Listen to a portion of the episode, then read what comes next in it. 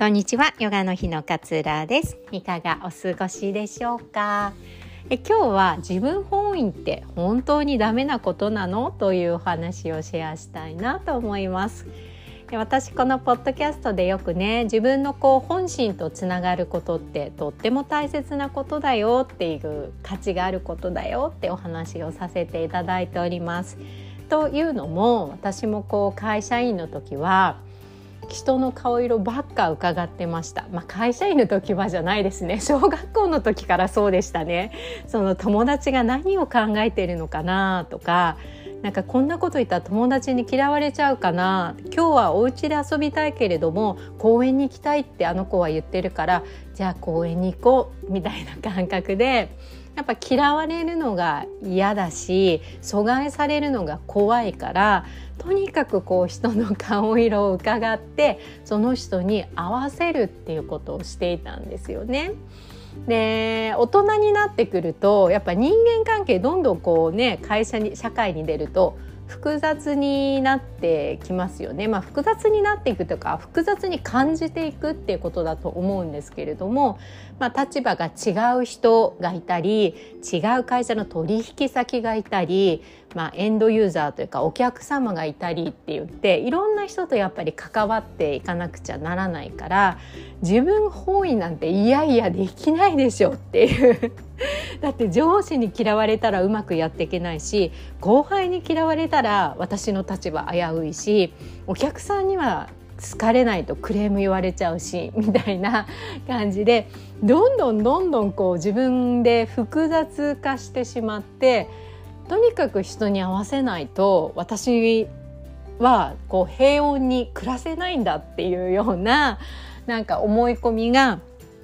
作られてくると思うんですよね。でたまにこう自分勝手な人とか見るとすごく怒りを感じながらもいいな自分の意見あんなに主張して通してとかって なんかちょっと羨ましさを感じたりする時もあったりするかなって思うんですよね。で私この間の友人とお茶をしていて高校生の時の友人で彼女看護師さんなんですねで脳神経外科の看護師さんで、えー、看護学校を卒業してからずっと同じ病院で働いてるんです。で最初はねあの働き始めた時はすごくストレスがあってめちゃくちゃこう太っちゃったんですよ。ででもこうだんだんと仕事にね慣れてきて中堅どころになってきてで自分にもこう気を使えるようになってきてでダイエットに成功したんですよ。で今はもう結構ベテラン 病院の中ではねこうベテランになってきて。まあ、いろんな紆余曲折ありながら今どうなのっていうね 話をこうねあのザックバランにしていたらやっぱさ悩みって人間関係だよね っていうことをその子も話し出したんですよ。でその子も今私と話をしたと同じように病院の中ではお医者さんっていうちょっとこうなんか立場が上みたいな イメージの人がいてで自分のこう同僚がいて後輩がいてでなおかつまあ看護師さんだよ患者さんがいるっていう、まあ、いろんな人とこう関わっていくから、まあ、いろんな顔を作っていかなくちゃいけない。なんか自分の素の顔でいろんな人と接していたらなんかこうトラブルが起こると。なんか例えば先生だからって偉そうにしてっていう風な態度をとってしまったらうまくいかないからあ先生が来たらこっちの顔ね。みたいな風にこうより分けていくで患者さんもやっぱり いろんなねいろんな人がいるからすごく感謝してくれる人もいればすごくやっぱ横柄な当たり前だろそんなお前の仕事なんだからみたいな感じで、えー、接し接されちゃうこともあったりとかしてやっぱりねこう自分を保つのすごく難しいよっていう風に話してたんですよ。えまあ確かにそうだよねっていうふうに理解しながらもやっぱりにやっぱりに やっぱり人に 軸足があると、まあ、人の一喜一憂に自分も同じように一喜一憂するってことになっちゃうんですよね。どうしたっていろんな人がいるから朝起きて「あ今日天気いいな気持ちいい日だな」って思ってもなんか嫌なことをちょっと患者さんからクレームみたいなこと言われたら「ああ今日一日最悪」って思っちゃう。でも別にただ一言ねその時言われただけで一日が決まっちゃったわけじゃないんだけれどもなんか嫌な日だなって思っちゃう外部にこう影響されちゃうってことですよね。だからこそやっぱり私っていうところにこう軸足というか重りを置いていくべきなんですよね。でいろんな顔を作らなくちゃいけないのはあの、まあ、仕方がないことだと思うんだけれども最後は自分に全部こう戻ってくる。今日はなんかいろんなことがあってなんかあの人にすごく嫌な態度取っちゃったかもしれないしあの人にはうまくできたかもしれないなとかいろいろいろいろあるけれども最後はああ今日一日頑張ったねって自分のところにこう戻ってきてあげる。そしていつでも自分はその状況をそれぞれこう目撃しているっていうような感覚になれることが大切であの人怒ってるなとかあの人なんか機嫌悪そうだなとかあの人なんかいいことあったのかなとか全部全部こう自分はその現象状況について目撃している状態で見ている方の私は揺るがないんです。揺るぎがない。見てるから分かってるし知ってるっていう。この感覚が少しでもあるとこの左右される感情とか外部の影響によってこう左右される気持ちが少しずつね、まあ、小さくなってくるなくなるってことはないかもしれないけれどもちょっとずつちっちゃくなってくる。怒ってる人がいたとしてもあの人怒ってるなって目撃している見れている自分がいるっていうことを知っているっていうことですね。だ怒ってるなってでそのそこにね共和するあなんかあの人が怒ってるか私もイライラしてきちゃった。あんな態度で言われたら私もムカつくんだけどって共和しちゃうとその人の感情の方に自分の足が軸足が向いちゃっているっていう状態だからあまあイライラすることもあるよね。私もあるある。怒ることもあるよね。今あんまり私に当たらないでほしいなとかっていうふうにその状況をいつでもこう分析できているっていう感覚を持っててあげることが大切でそうじゃないとねやっぱりヘトヘトになりますよ。働くことだってすごく大変なのに その人間関係を見ていくとやっぱヘトヘトになっちゃうんですよね。それでもその仕事にこうやりがいを感じて続けたいのっていうのであればやっぱり自分に軸足自分に重りを置いてあげて私は変わらない私は何があっても感情が左右されない見ている方だからっていう方に感覚に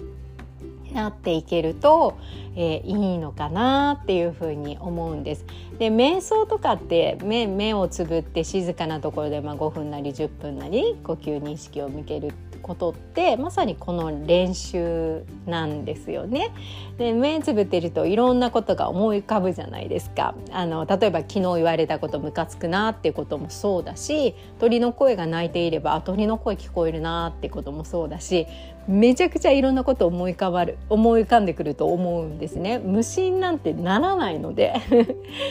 それをあ今これ考えてんだなあ今鳥の声が聞こえたから鳥の声聞こえるなと思ったなっていうふうに全部こう目撃して見ていくっていう練習をしていくで私はただ座っているだけで変わらないわけですよね動いていない私。なのでこのあこういう感情があったんだな。こういう感情があった。あ昨日のことをこういうふうに思ってたんだ。みたいな感じで全部全部全部全部見ていくっていうことを、まあ、瞑想を通して練習していくだから静か瞑想しようっていうふうに思わなくてもいいんだけれども静かなところトイレとかでもいいしちょっとなんかもううわバサバサするなみたいな時はトイレとかにちょっとだけ逃げ込んで目をつぶってもうね3分とかもう1分でもいいかな とにかく静かな時間を持つ。あいろいろ考えてるなこのこと考えてるな大丈夫私は見ているから分かっているっていうことですねそっち側に行くんじゃなくて見ている側だから知っている知ってるこういう状況がある OKOK 分かってる分かってるみたいなことから始めていくといいのかなっていうふうに思いました。あの人間関係って難しいんだけどやっぱ一人じゃ生きていけないし人間関係他の人がいるからこそ自分の人生が豊かになるっていうことも本当にたくさんあることなんですよねだから一人になることっていうのはできなくってその中で自分がこう快適に良好な人間関係をこう築いていくには自分がちゃんと選択していくことだと思うんですよね。自分であ私あの人とは自分が大切にしていることが合わないなって気づいたのであれば何が何でもうまくやらなきゃいけないって思う必要ってなくって合わないなってあ気づけたんだよかったって。でも仕事で関わらなきゃいけないんであればもう割り切って仕事の部分だけは割り切ってしてもう仕事が終わったらその人のこと一切考えない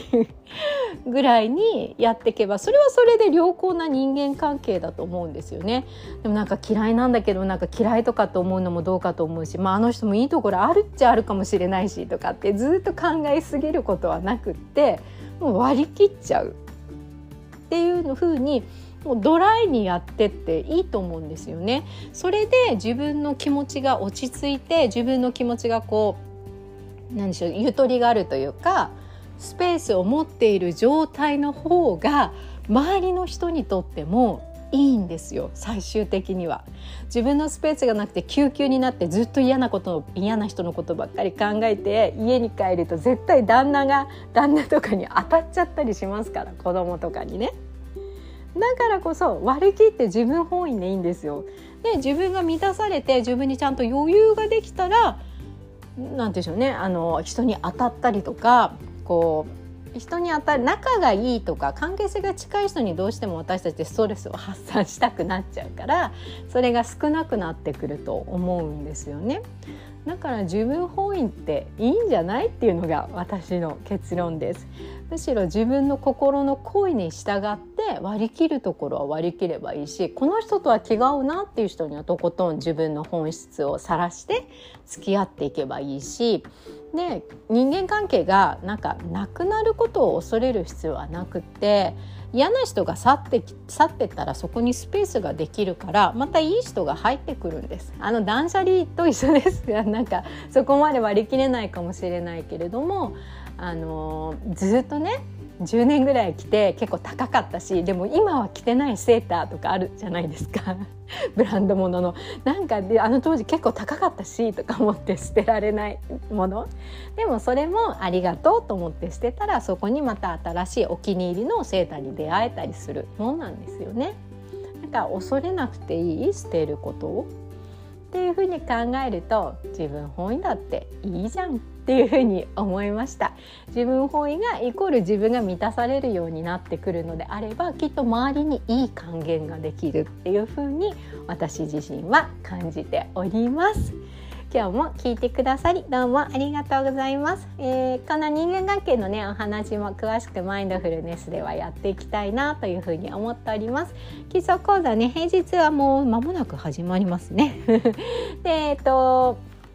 土曜日コースは 7, 7月からになります。土曜日コースの方はね8時から10時半っていうねちょっと朝早い時間帯なんですけれども10時半に終わると結構一日充実して過ごせると思うんですよね。だからそこで学んできた学んだこと朝学んだことをどうやって午後に過ごしてあちょっと今日の私楽だったかもみたいな風に感じてもらえるようなサイクル作っていきたいななんていう風に思ってますので朝活にご利用いただけたら嬉しいです詳細はこのポッドキャストの概要欄に URL 貼ってありますのでご確認くださいでは今日もあなたらしい穏やかな一日をどうぞお過ごしください。さようなら。